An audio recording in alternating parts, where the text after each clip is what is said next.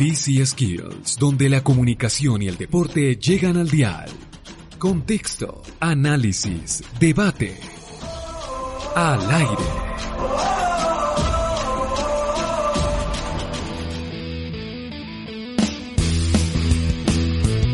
Hola, muy buenas tardes queridos oyentes de DC Skills, bienvenidos a una nueva emisión de nuestro programa en modo numeral Yo me quedo en casa, este 2 de marzo acompañándolos desde Bogotá, Colombia, como siempre con el patrocinio del Semillero de Investigación en Comunicación y Deporte CODEC de la Fundación Universitaria Los Libertadores. Hoy tendremos para todos ustedes un programa excelente lleno de información y análisis, por ejemplo vinculado con la donación de deportistas en todo el mundo a la lucha contra el coronavirus, tips de yoga muy recomendados para pasar el tiempo de una gran manera en el hogar, así como la mejor música, también los juegos de mesa que podemos utilizar y compartir con la familia, el cumpleaños de la Asociación Uruguaya de Fútbol, la entrevista con un gran preparador físico y sus recomendaciones para hacer ejercicio en el hogar y por supuesto qué acontece con el milenario eh, deporte del ajedrez y cómo está viviendo el mundo el hecho de no tener deporte en vivo a través de la televisión las 24 horas del día. Bienvenidos.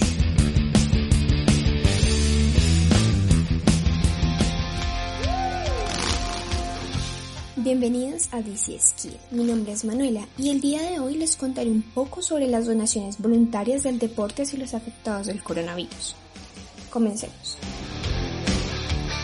El primero es Sadio Mané, jugador del Liverpool. Donó a su país natal, Senegal, 45 mil euros para ayudar en lo que se necesite. Actualmente, el país africano se ha confirmado con 56 casos infectados por coronavirus. El Chelsea ofreció su hotel al personal sanitario de los hospitales de Londres para que puedan atender a los afectados por el virus COVID-19. Por otro lado, los equipos del Manchester, tanto City como United, harán una donación conjunta de 100.000 libras esterlinas, que equivalen a 115.130 dólares, para apoyar a las personas vulnerables por la crisis del coronavirus. El otro club de Milán, el Inter, también se unió a la causa al donar 300.000 cubrebocas o tapabocas y otros productos de higiene personal a protección civil. En España, la donación que más destaca es la de 1.200.000 euros hecha por el club Almería, que se repartiría para comida para los más necesitados. Hablando de básquetbol, en la NBA son varios los jugadores que se han solidarizado con la crisis. Entre ellos se encuentran Kevin Love, jugador de los Cleveland Cavaliers, quien donó 100 mil dólares a los trabajadores de Quicken Loans Arena, hogar de los Cavs, para que puedan hacer en este tiempo en el que no trabajarán por el parón de actividades de la NBA. De igual forma lo hizo el jugador de la primera selección del pasado draft de la NBA, Zion Williamson, quien anunció en su cuenta de Instagram que pagará el sueldo de un mes a todos los trabajadores del Smoothie King Center, hogar de los New Orleans Pelicans. Y por último, una de las donaciones más importantes la realizó el jugador de los Utah Jazz, Rudy Gorbert, que donó 500 mil euros a fondos relacionados con coronavirus. Cabe resaltar que Rudy dio positivo para COVID-19 y tras este lamentable hecho, se suspendieron las actividades en la NBA. Mi nombre es Manuela Blanco y estas fueron algunas de las donaciones que hicieron los deportistas a nivel del COVID-19. Feliz día. La atleta antioqueña Jimena Restrepo marcó un antes y un después en el deporte olímpico colombiano. Por eso hoy en uno de los perfiles de la semana en DC Skills, Diego Peniche resalta lo más importante de su carrera.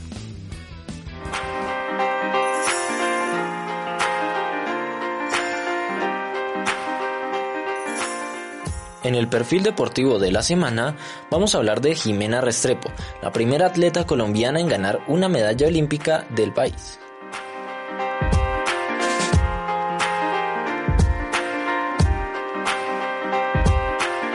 La antioqueña nacería el 10 de marzo de 1969 en Medellín y con el transcurrir de los años obtendría la nacionalidad chilena.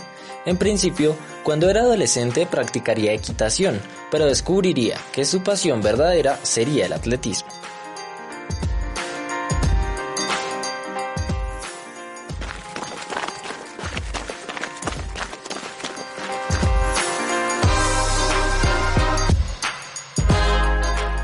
Así, su primer éxito sería el 5 de agosto de 1992, al conseguir una medalla de bronce en los Juegos Olímpicos en los 400 metros planos, justamente la primera medalla en este deporte para Colombia.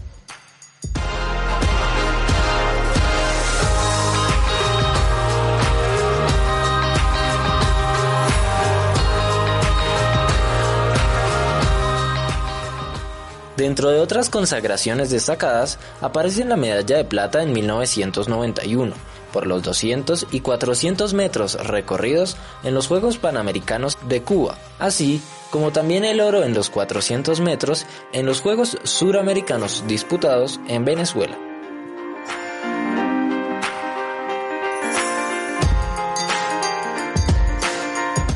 Sin embargo, luego de participar y ganar múltiples competencias, se vio obligada a retirarse, de manera forzada a causa de lesiones musculares a la edad de 30 años. No obstante, seguiría vinculada al deporte.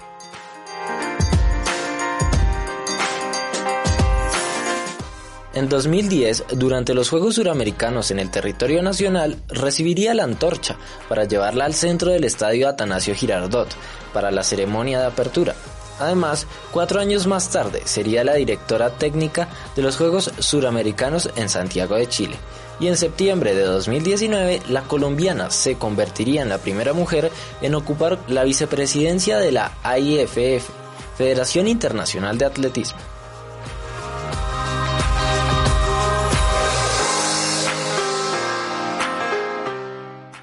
Sin duda, una de las mejores atletas y que quedará para la historia de Colombia.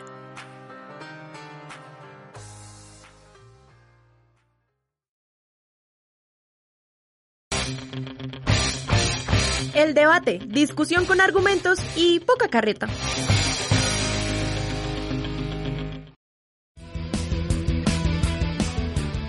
En 120 años de historia, la Asociación Uruguaya de Fútbol se ha convertido en una de las más importantes y competitivas del mundo, pese a no tener el mayor tamaño geográfico ni tampoco poblacional. Por eso hoy rendimos homenaje a la calidad y a la garra charrúa en la voz de Juliana Calderón y Alejandra Ramírez.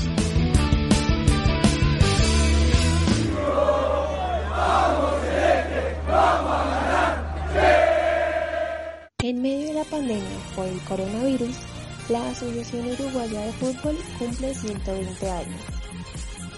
Un 30 de marzo se creó esta asociación, en ese entonces con el nombre de Uruguay Association Football League. En 1905 pasó a ser la Liga Uruguaya de Fútbol y ya en 1915 adoptó el actual nombre de Asociación Uruguaya de Fútbol. En 1932, cuando llegó el profesionalismo al deporte, el nombre fue Liga Uruguaya de Fútbol Profesional. Pero en 1936 volvió a denominarse Asociación Uruguaya de Fútbol Profesional y desde 1970 se mantiene con el nombre actual Asociación Uruguaya de Fútbol.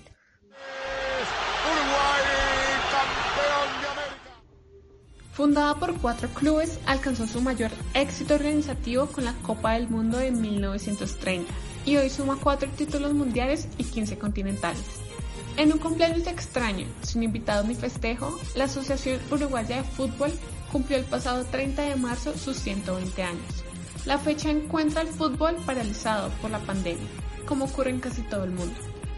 Los aniversarios representan una fecha adecuada para recordar orígenes y trayectoria en 1899, según lo descubierto por el investigador Juan Carlos Luzuriaga, se realizó un protocampeonato entre cuatro clubes, el equipo Albion, el equipo Central Uruguay Railway Cricket Club, también el equipo Uruguay Athletic y el Deutscher Football Club. El 30 de marzo de 1900, esas mismas cuatro instituciones fundaron la Uruguayan Association Football League, con los años la AUF.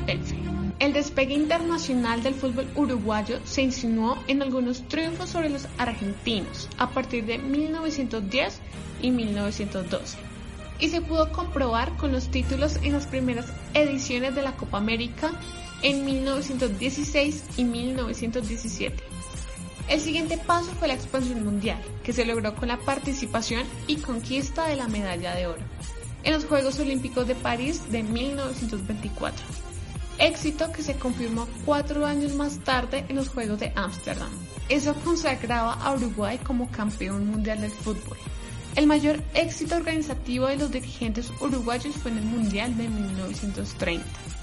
En 1950 Uruguay volvió a consagrarse campeón del mundo y es así que el balance hasta el 2020 muestra cuatro títulos mundiales, dos en los Juegos Olímpicos y dos en la Copa del Mundo de la FIFA.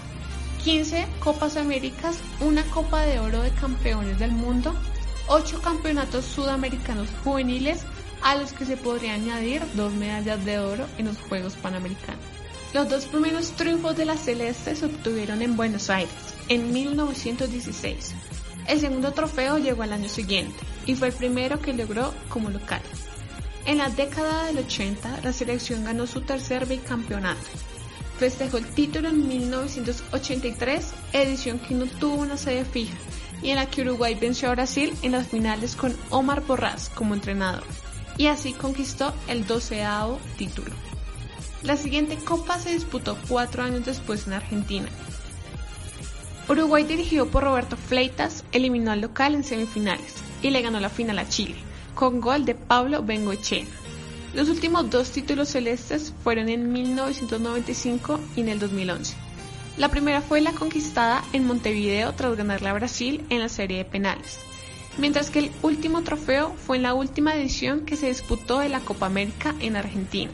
Los dirigidos por Oscar Washington Tavares lograron la Copa número 15, siendo así Uruguay la selección que más ha ganado títulos por Copa América.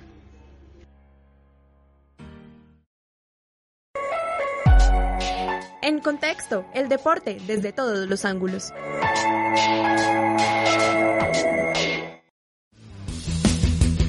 Preservar el estado físico y emocional durante la cuarentena es algo fundamental. Por eso hoy Ana María Pérez nos habla de las bondades del yoga y cómo esta disciplina milenaria puede ayudarnos a estar en la mejor condición durante el yo me quedo en casa.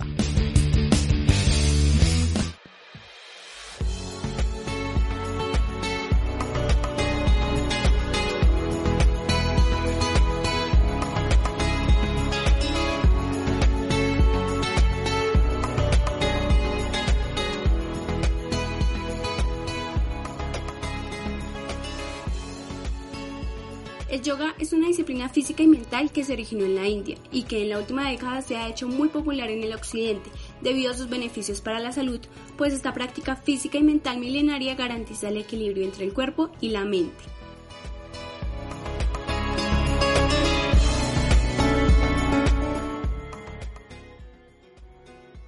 Gracias a esto y la situación que estamos viviendo actualmente, que es la cuarentena por el COVID-19, el yoga se ve como una opción para pasar el tiempo ejercitándose física y mentalmente desde nuestras casas, trayendo consigo beneficios como la reducción del estrés, mejor flexibilidad, aumento de la fuerza y tono muscular y la mejora del estado de ánimo. Es por eso que aquí en DC Skills te damos 8 tips para hacer yoga en tu casa.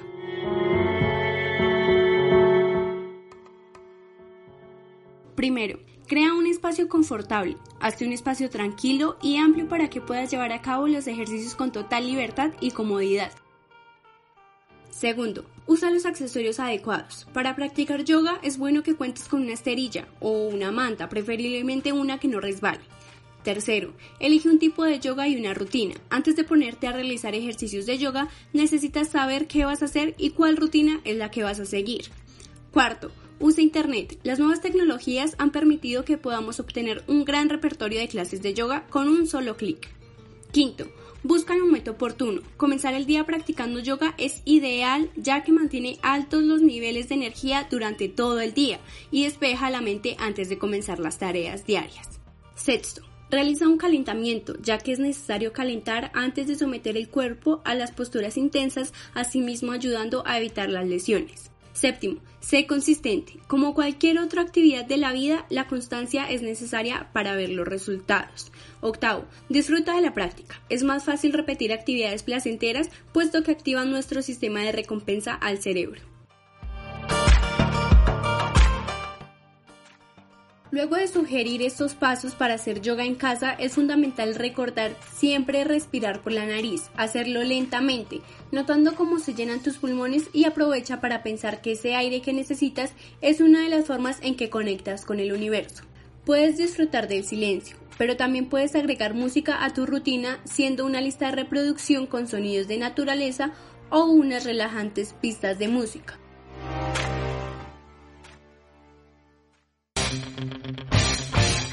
El debate, discusión con argumentos y poca carreta.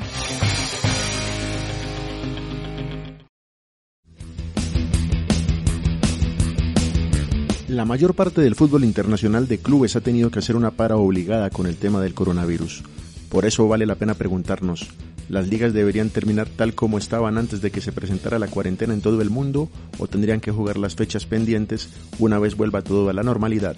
Al respecto, Jair López y Juliana Calderón nos dan en el debate de DC Skills sus puntos a favor o en contra de estas posibilidades. Adelante.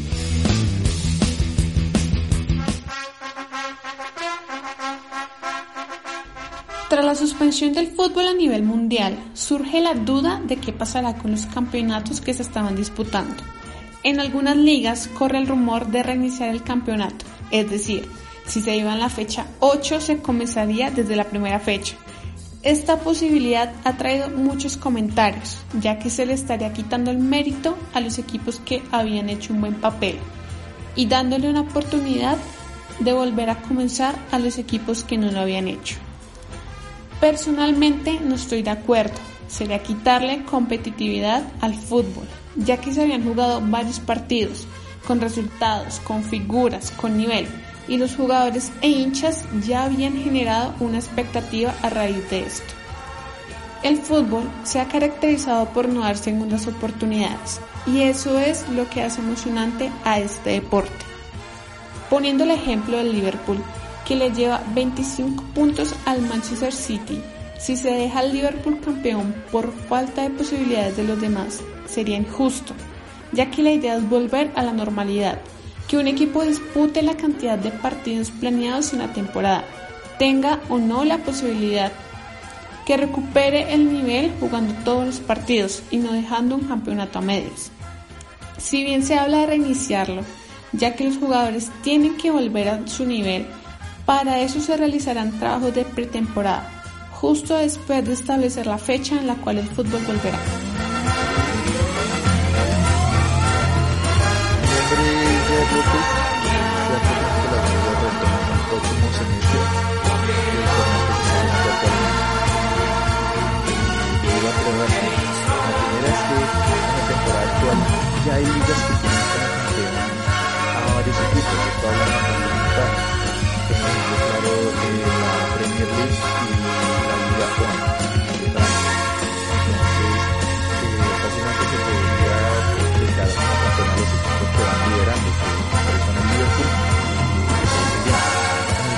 caso de Española, italiana y alemana, donde hay una disciplina tradicional con posibilidades de estar campeón, hoy la opción de designar un campeón de cierto, manteniendo los cupos y competiciones europeas es la más acertada que se podría dar.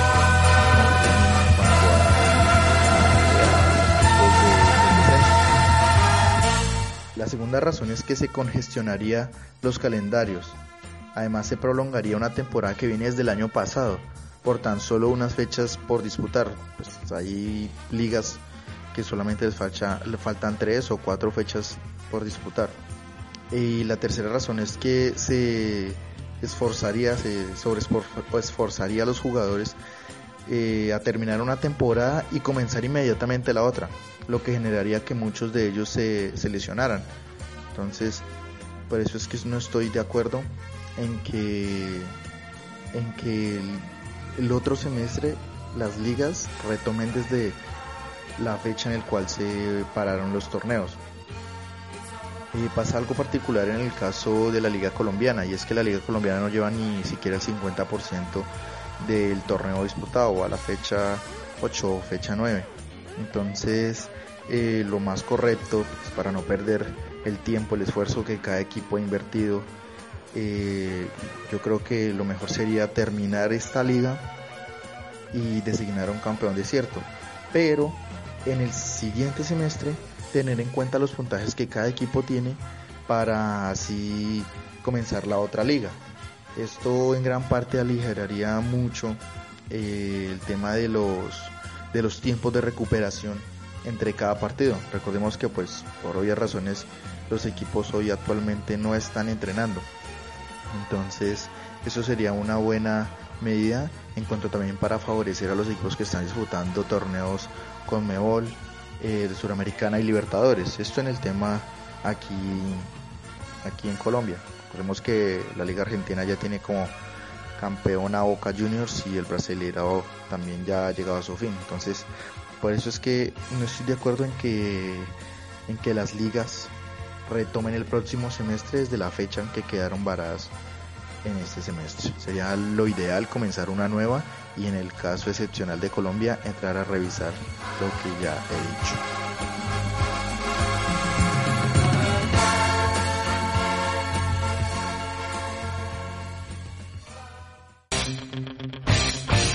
El debate, discusión con argumentos y poca carreta. Hola, hola amigos de DC Skills. Una vez más nos encontramos con este lindo y hermoso programa y en esta ocasión les vengo a traer los tres recomendados musicales de la semana.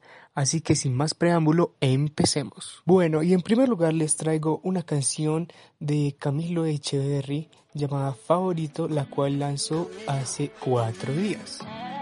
Aquí va. No sé si te lo han dicho antes pero después de haber comido en tantos restaurantes, mm, los más caros, más ricos, más finos y más elegantes. Después de viajar por los sitios más extravagantes, descubrí que tu cuerpo es mi lugar favorito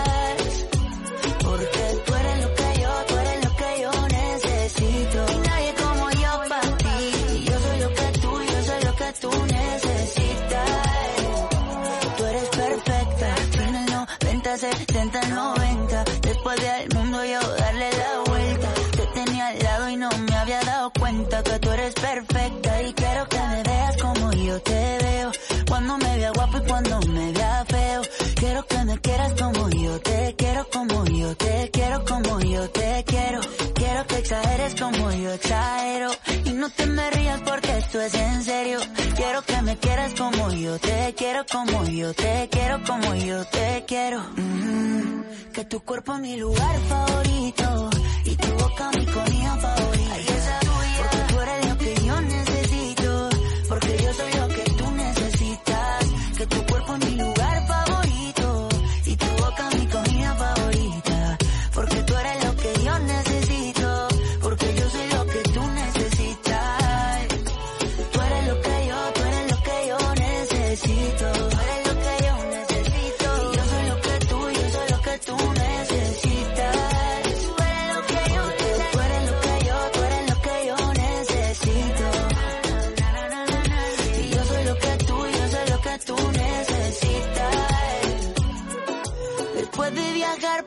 Sitios más extravagantes, descubrí qué cosa, descubrí qué cosa es que tu cuerpo es mi lugar favorito y tu boca mi comida favorita.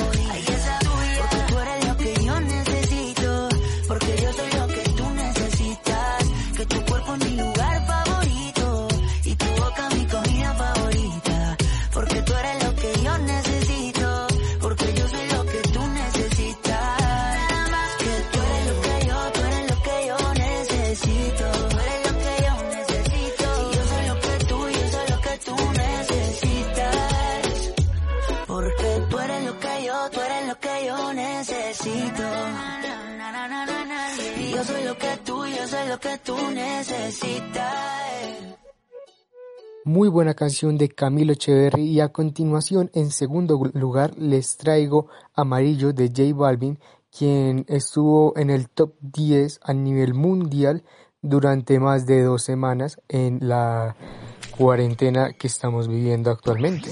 Y aquí va.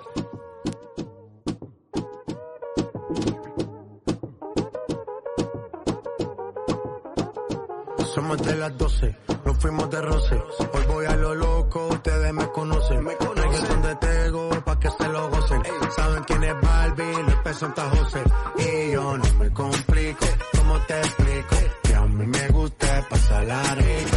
¿Cómo te explico? No me complico, mí me gusta pasarla rico. Después de las 12 salimos a buscar el party. Ando con los tigres, estamos en modo safari. Uno fue violento que parecemos sicarios. Tomando vino y algunos fumando mai. La policía está molesta porque ya se puso buena la fiesta. Pero estamos legal, no me pueden arrestar. Por eso yo sigo hasta que amanezca en ti. Yo no me complico, ¿cómo te explico? A mí me gusta pasarla rico. ¿Cómo te explico? No me complico, a mí me gusta pasarla rico. No me complico, ¿cómo te explico? Que a mí me gusta pasarla rico. ¿Cómo te explico? No me complico, a mí me gusta pasarla rico. Ey,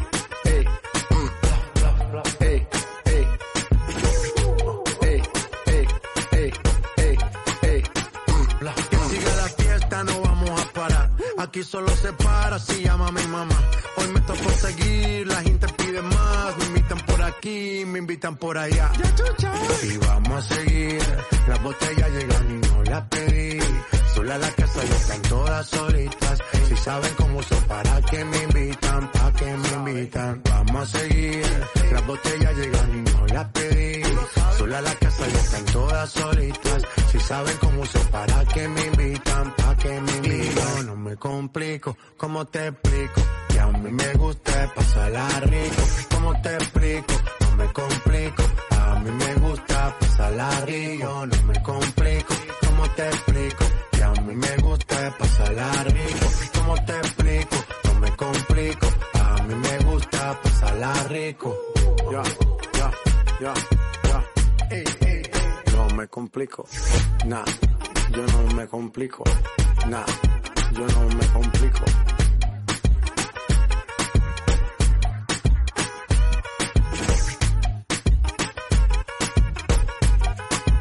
Excelente canción del icono internacional del reggaetón. Y para finalizar con una playlist muy colombiana, en el lugar número 3 les traigo una canción de Peter Manjarres que se llama Mi Despedida. Recuerden que les habló Camilo Forero de DC Skills, creador y director de Dinastía Cardenal. Nos escuchamos en una próxima ocasión el otro jueves. Chao, chao. Ella tiene, todo lo que a mí me gusta. Ella tiene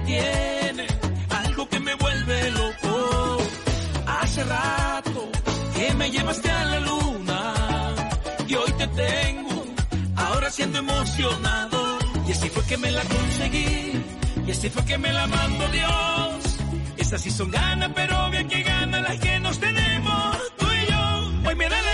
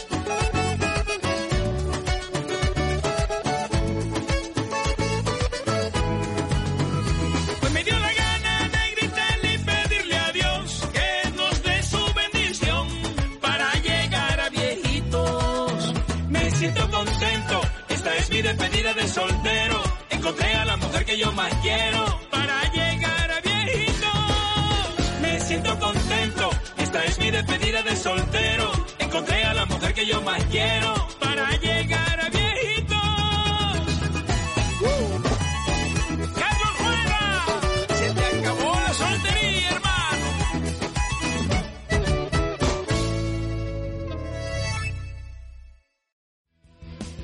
Después de disfrutar de una excelente tanda musical, llega el momento de hacer homenaje a otro de nuestros grandes deportistas. Por eso en DC Skills hoy nos habla Brian Salazar sobre el gran legado que dejó el beisbolista colombiano Edgar Rentería.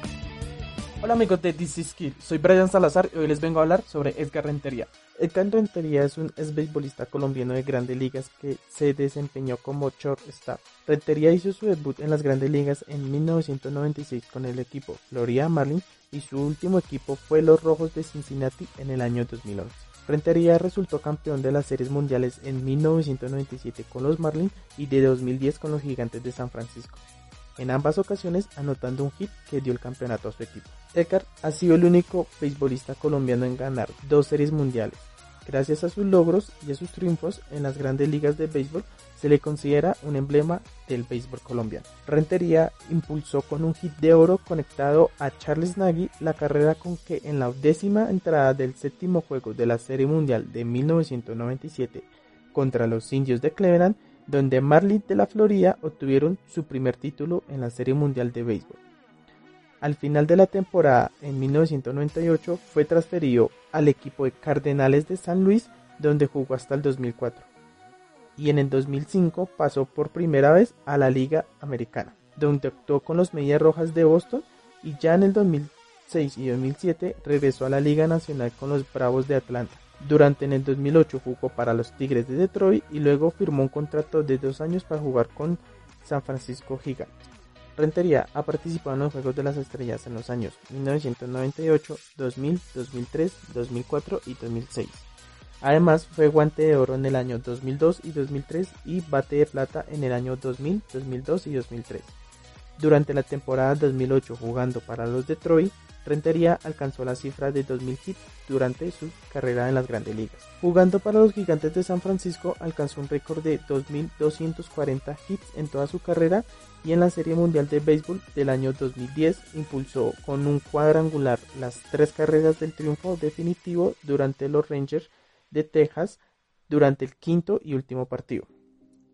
Fue elegido jugador más valioso de la Serie Mundial con promedio de bateo de 412 junto a Yogi Berra, Joe DiMaggio y Lou Gehrig. Rentería ha bateado el ganador en dos series mundiales y primer sudamericano en ganar un MPB en las grandes ligas. Aún mantiene el récord para los Bravos de Atlanta de juegos consecutivos bateando al menos un hit. Este perfil es de Edgar lo presentamos para DC Skid. Soy Brian Salazar, hasta luego.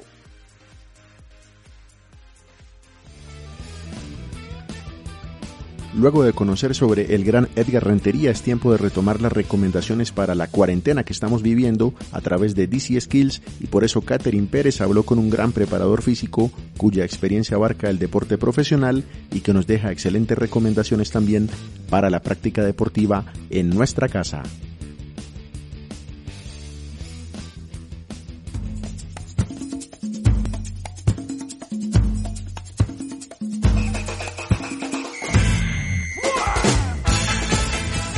Deporte es uno de los factores claves para tener un buen estado de salud, además que aumenta la energía y ayuda a reducir el estrés. Para la Organización Mundial de la Salud, la actividad física es cualquier movimiento corporal producido por los músculos esqueléticos que exige un gasto de energía. Por eso, Hoy en DC Skills nos acompaña un gran invitado que nos hablará sobre la importancia de hacer ejercicio en casa durante el tiempo de aislamiento. Él es Álvaro González, profesional en cultura física y deporte, entrenador personal de futbolistas profesionales como Carlos Sánchez de la Selección Colombia, David McAllister de Millonarios, Andrés Pérez de Santa Fe y otras figuras públicas. Álvaro, bienvenido a DC Skills. Hola Catherine, muchas gracias por la invitación, muy complacido de poder estar con ustedes en este momento. Álvaro, quiero preguntarle por qué es importante hacer ejercicio durante este tiempo de aislamiento. Bueno, es importante hacer ejercicios eh, físicos en este aislamiento porque te ayudan a subir las defensas, las interleuquinas 6 que son las que combaten como los virus, eh, te ayudan a eliminar también de parte del estrés, la ansiedad, la irritación, eh, te van a tener con una mejor energía, con más claridad mental, bueno, sirve para muchas cosas el ejercicio, pero es muy, muy, muy importante que la gente se concientice de, de hacer cualquier tipo de actividad física, ya sea yoga, pilates, entrenamiento cardiovascular, de fuerza, para, para combatir un poco este, este virus. Bueno, sin duda uno de los mejores planes es hacer ejercicio en estos tiempos de aislamiento. Pero cuando las personas hayan tomado esa iniciativa de concientizarse, así como usted lo dice, cuál es el tiempo recomendado para ellas y también para aquellas personas que ya tenían una rutina. Bueno, el tiempo sugerido para que empiecen a hacer los ejercicios, eh, digamos que es diferente para las personas que están empezando a hacer ejercicio o las que de pronto ya llevan un tiempo haciendo ejercicio. Las que están empezando podrían empezar con 30, 35 minutos de ejercicio, ya sea cardiovascular, de fuerza, estiramientos, pilates, yoga, etc. Al ritmo y a la intensidad que el cuerpo eh, les dé. Y las personas que ya de pronto entrenan pueden hacer los entrenamientos de una hora, más o menos. Y la hora ideal es la hora que estén acostumbrados. Si van a entrenar, digamos, en la mañana y son personas que están empezando, eh, que coman algo muy ligero, que les pueda dar energía y pueden hacerlo en la mañana.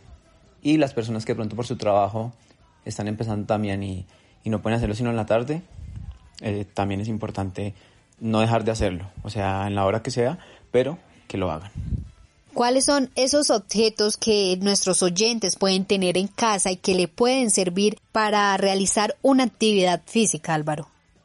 Bueno, debido a la circunstancia que fue como tan rápida y de pronto muchas personas no cuentan con bandas elásticas, con TRX, con pesas, eh, podemos ingeniárnoslas para utilizar elementos básicos que tenemos en la casa como tarros de jabón, de aceite, de agua, que podamos tener con un peso para que nos ayuden, digamos, como generar también esa, esa carga, generar desde ahí la fuerza.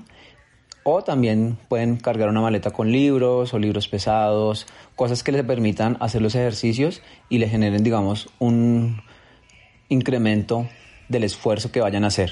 Entonces, si de pronto yo hago ejercicios de pierna con mi peso y ya en un momento no me veo como con la misma fatiga y eso, entonces ahí es que meto los utensilios de la casa como las maletas, los tarros con arena, con agua, con alguna cosa que les genere un, un, esfuerzo adicional. Bueno, entrenador, de seguro todos en casa deben tener estos elementos que usted nos recomienda para hacer ejercicio. Muchísimas gracias por acompañarnos y por compartir su conocimiento en este programa DC Skills y dedicarnos su tiempo para darles esos tips a nuestros oyentes que seguro serán de gran ayuda para ellos. Bueno, les agradezco mucho por, por la oportunidad de estas preguntas, esta entrevista en This Skills y nada, les deseo lo mejor, que esto sirva para muchas personas que puedan afrontar esta cuarentena de una buena manera, de una mejor manera, que puedan nutrir sus cuerpos también desde la parte física, también la parte mental y, y bueno, que podamos salir todos de una situación difícil a una parte mucho mejor. Que así sea. Nos habló Álvaro González, entrenador personal y profesional en cultura física y deporte. Yo soy Catherine Pérez y esto es DC Skills.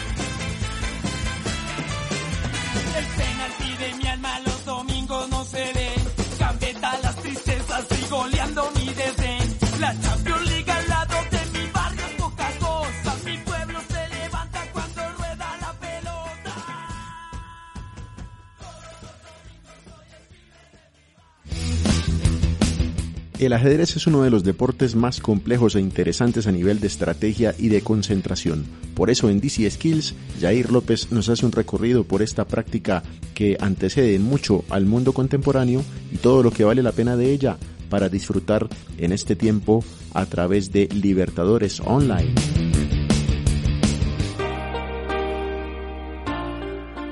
En el día de hoy traigo 7 datos curiosos de una disciplina muy exigente a nivel psicológico. El ajedrez tiene una larga historia, lo que hace que sea aún más interesante jugarlo.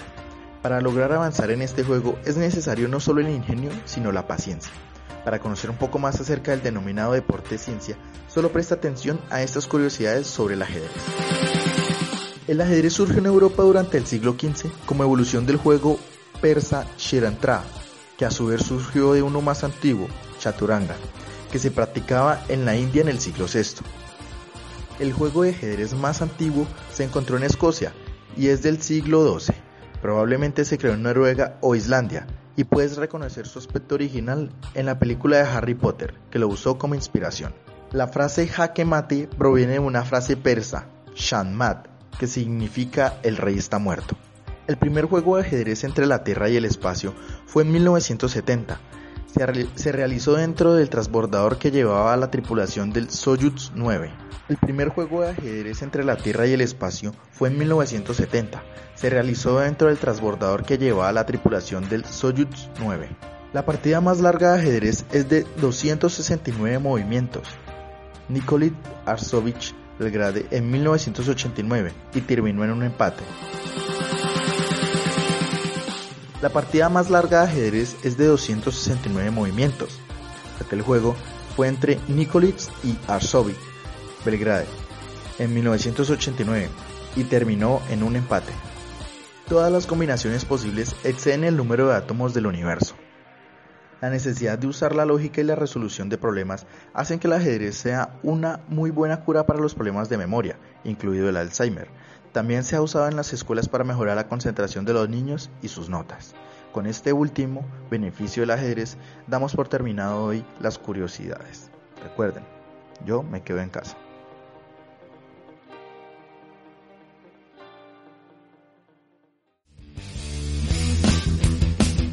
Continuamos en DC Skills y entramos en el bloque final de nuestro programa recordándoles que estamos en modo numeral yo me quedo en casa y por eso Erika Aldana y María José Reyes nos dan sus mejores recomendaciones de los juegos de mesa que podemos disfrutar en familia para pasar este tiempo de cuarentena, como siempre con el patrocinio del semillero de investigación en comunicación y deporte CODEC de la Fundación Universitaria Los Libertadores.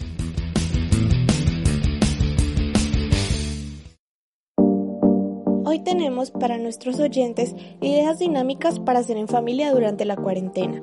Para empezar, les daremos cuatro juegos de mesa para divertirse y dejar atrás el aburrimiento. El primero de ellos es el popular juego llamado Uno, lanzado en el 2005, es producto de Mattel, cuenta con un total de 108 cartas. Se sugiere jugarlo de 2 a 10 personas a partir de los 7 años. El objetivo es deshacerse de todas las cartas diciendo la palabra 1, cuando la última carta queda en la mano. Cuando el jugador no dice la palabra es penalizado con más cartas y quien diga 1 y quede sin cartas será quien gane la ronda. Recordemos que esto aumenta las habilidades de comunicación, desarrolla la paciencia y la capacidad de concentración. Como segunda opción pueden jugar el tradicional parqués, el juego de mesa nacional. El parqués entre sus ventajas tiene que integrar a niños, adultos y personas de tercera edad, alrededor de una actividad común. Se puede jugar en casa o en cualquier lugar y a cualquier momento, no tiene mayor complejidad y es un gran pasatiempo. Otro de nuestros juegos recomendados es el Jenga. Es un juego tradicional de mesa de habilidad física y mental. Se juega con 54 piezas de madera que se ubican de manera cruzada formando una torre de 18 niveles. Este juego estimula la concentración, la paciencia y te ayuda a tomar buenas decisiones. Por último, y no menos importante, el clásico dominó.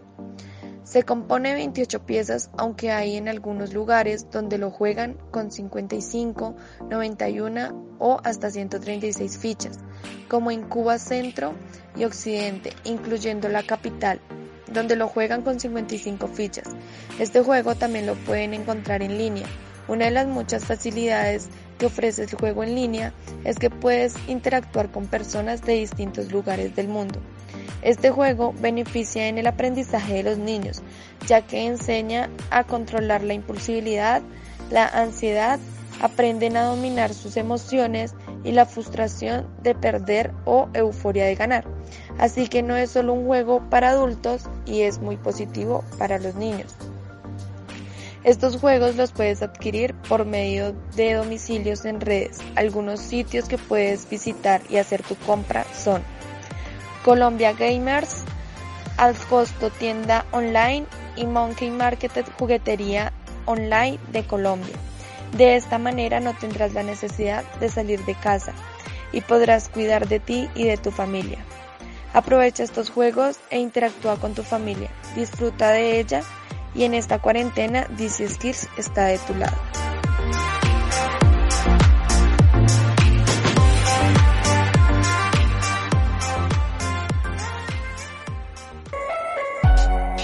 En contexto, el deporte desde todos los ángulos.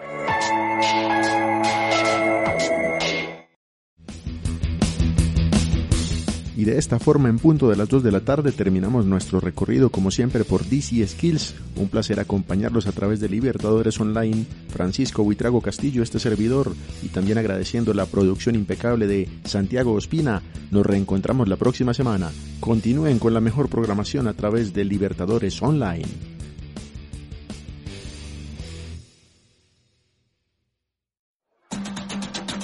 DC Skills, donde la comunicación y el deporte llegan al dial. Contexto, análisis, debate. Al aire.